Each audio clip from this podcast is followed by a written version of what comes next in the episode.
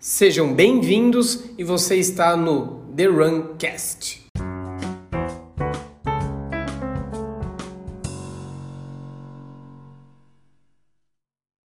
Sejam bem-vindos a mais um episódio e hoje vamos falar sobre lesões. Bom, eu perguntei lá no Instagram uh, qual era o que, que como que o pessoal tava, né? Se o pessoal tava se machucando muito. Primeiro eu queria saber qual era o perfil das pessoas que estavam ali. Então a maioria era experiente, a maioria dos que responderam corriam há mais de cinco anos, faziam, né, tinham como distância preferida entre os 10 e o 21. E a maioria respondeu que tinha entre duas e três lesões. Já, eh, já teve, né? Entre duas e três lesões. E aí eu fui olhar, do total, a maioria é, respondeu que já se machucou. E eu fiquei com esse negócio na, na minha cabeça, né? Eu falei, caramba, como que é, tanta gente assim se machucando, né? O que, que, o que, que será que a gente está fazendo? Uh, o que a gente está fazendo enquanto corredor, que a gente está se machucando tanto assim, né? Uh, eu fui dar uma pesquisada, então se você joga lá no Google Acadêmico lesões sobre corrida, aparece 40 mil artigos, né? Uh, e tem do, do, os mais diferentes tipos de, de, de escritas, né? Uh, tem ali regional, por cidade. É, é difícil ter um, um, estudo muito, estudos amplos, né? Aí fui dando uma sapiada, olhando algumas coisas. Olhei um interessante de 2010, nem é recente, que ele mostrava que quanto mais volume, maior era a incidência de lesões. Uh, porém, a maioria aqui do, dos entrevistados é, faziam força, treinavam força.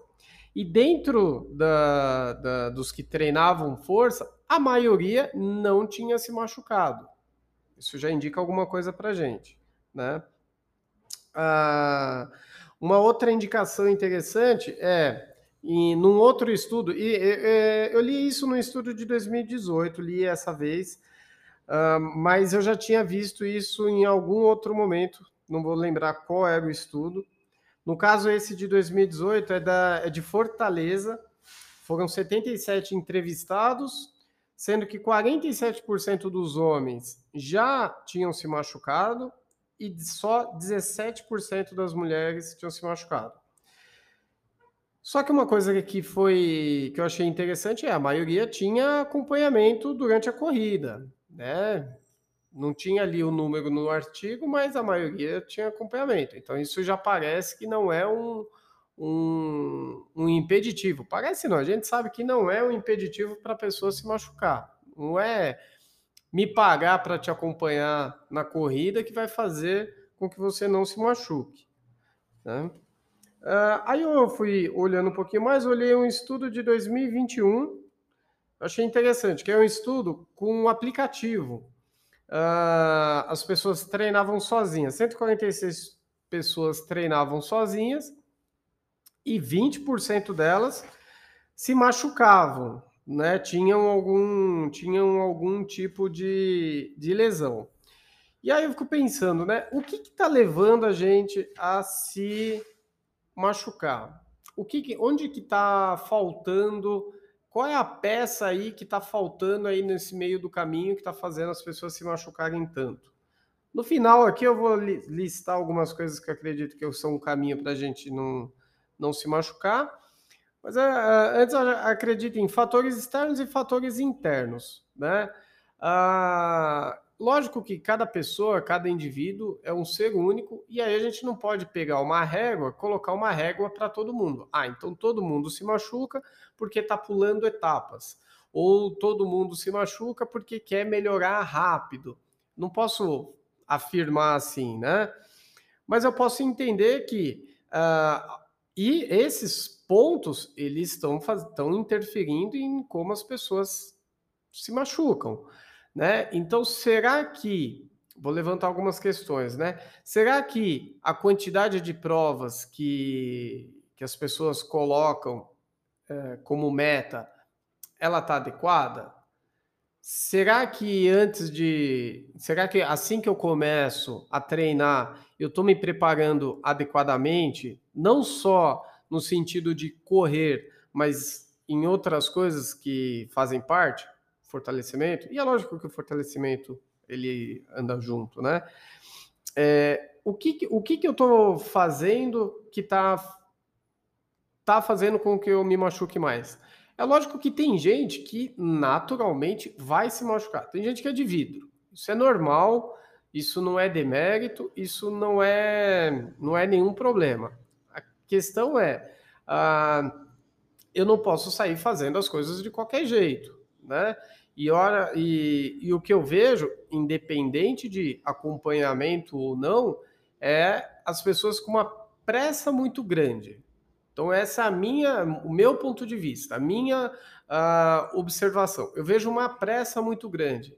Então, eu comecei a correr hoje e eu quero o ano que vem fazer uma maratona. Ou eu fiz uma maratona, eu quero, eu fiz uma maratona e eu já estou uma, inscrito numa ultra. Ou fiz uma maratona uh, esse mês e eu já estou inscrito para outra daqui quatro meses. Então, uma pressa muito grande em realizar coisas, né? Uh, ao invés de dar um passo para trás e fazer uma coisa por vez, olhando sim sempre a longo prazo, mas fazendo uma coisa por vez, não, eu já organizo aí a vida imaginando que tudo vai dar certo e aí acaba atropelando, porque a gente não sabe como que o corpo vai reagir uh, com o, o estímulo da corrida. Vamos lembrar que o estímulo, que a corrida é uma sucessão de impactos, já falei isso várias vezes. E essa carga toda, ela tem um preço, né? E a maioria das pessoas que estão aqui, que acompanham, que estão ouvindo, elas não são atletas, elas não dependem disso. Então o cara passa 8, 9, 10 horas do dia sentado ali na cadeira, tensionado, com a lombar ali travada, e aí ele levanta e quer fazer 10 km em 45 minutos. Nem aquece, nem nada. Sai correndo disparado, como se não houvesse amanhã. E aí, uh, uh, essa, essa ânsia de resultado, eu tenho visto que é o que tem machucado mais.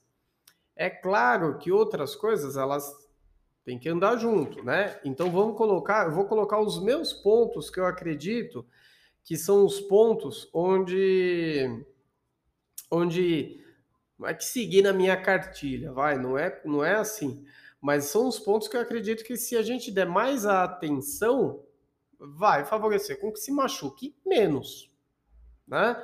Então, organização. Primeiro ponto, organização. A progressão, como eu vou, como eu saio do ponto A e vou para o ponto B? O que, que eu preciso cumprir a curto prazo, a médio lá, a prazo, a longo prazo? Como é que. Uh, com que qualidade eu preciso fazer cada coisa para evoluir numa escadinha? Né? Não é só. E isso é uma coisa que eu insisto muito, não é só terminar 5 quilômetros, terminar 10 quilômetros, terminar 21 quilômetros. Qual é a qualidade da. Eh, eh, qual é a qualidade que eu consegui fazer aquilo? Eu consegui correr bem, eu consegui fazer o meu melhor, e o seu melhor não é o, seu, não é o ritmo A ou o ritmo B. Tanto faz se você está correndo para 4,30 ou para 6,30, tanto faz. O que interessa é a qualidade. Eu consegui fazer ali o tempo todo, uniforme, linear, uma coisa bem feita? Ótimo. Vamos tentar subir a escadinha? Aí a gente tenta subir a escadinha.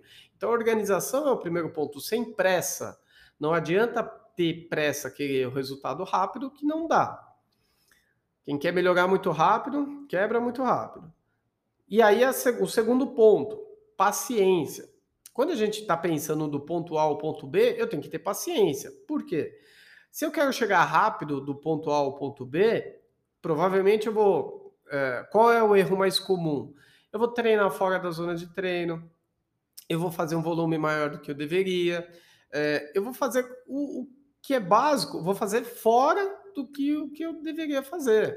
Independente se é com acompanhamento ou se é acompanhamento. Se é com acompanhamento, quando você erra desse jeito, desculpa quem está ouvindo aí, alunos que estão ouvindo aí, é até uma orelhice, né? Você está me pagando para te falar o que você tem que correr e aí você quer correr fora.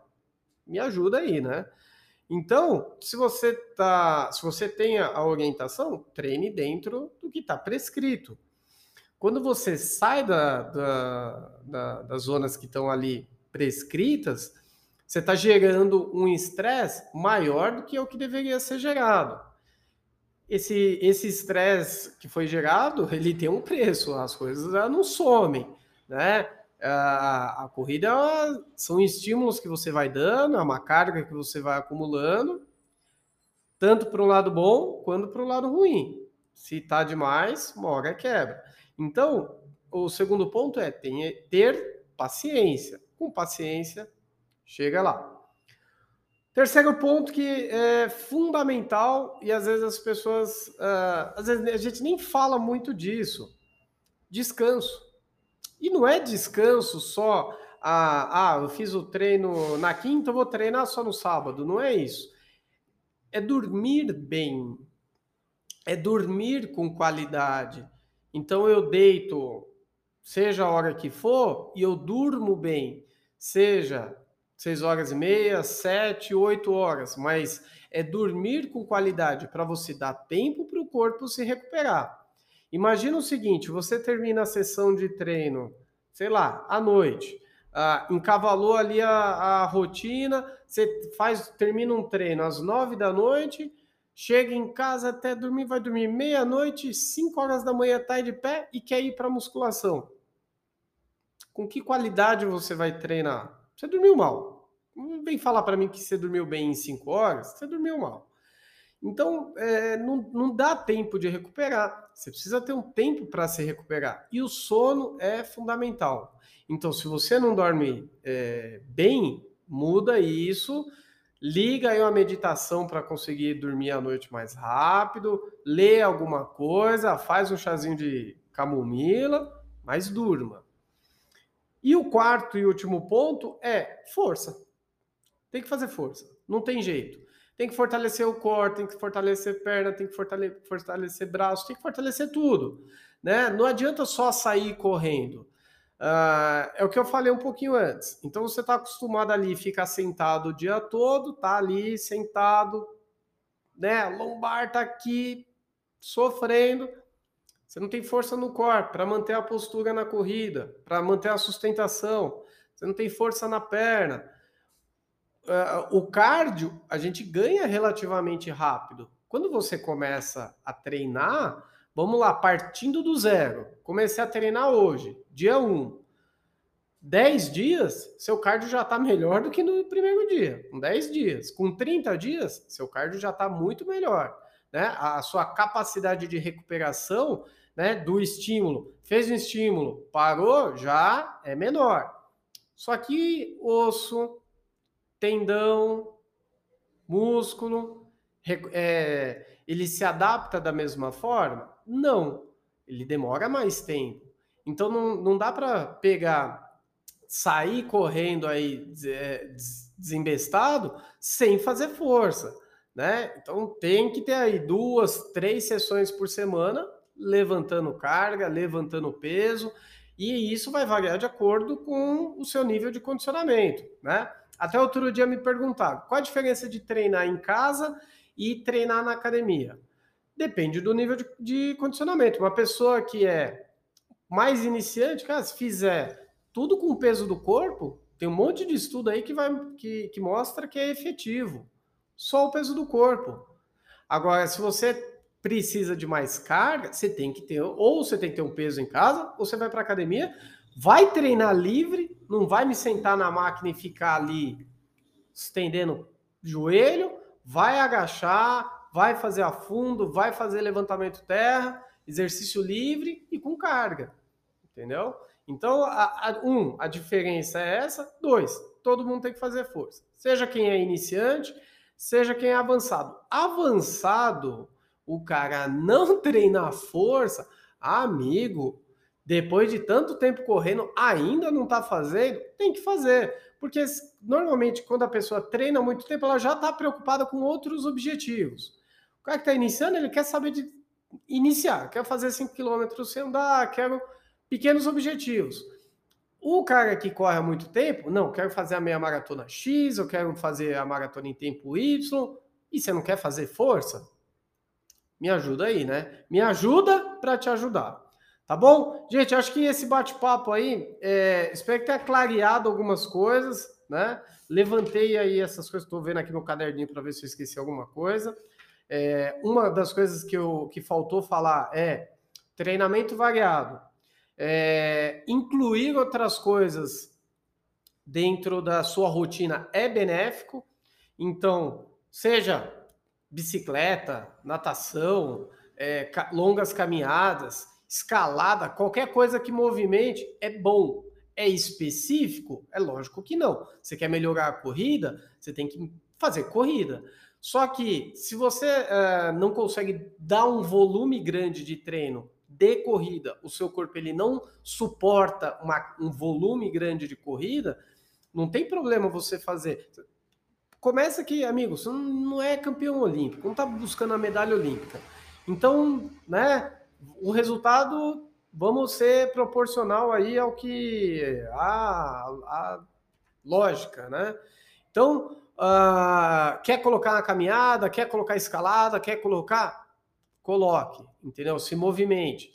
É, já vi casos de gente terminando maratona que tinha se machucado no período é, é, preparatório fazendo deep run, correndo na piscina e conseguiu ir lá terminar. Lembra? A diferença de terminar e fazer o negócio do jeito que queria fazer. Terminar. Então, assim, é, outras atividades, elas são benéficas. Lógico que é só alinhar as expectativas, mas elas são benéficas. E vão te dar um repertório motor maior.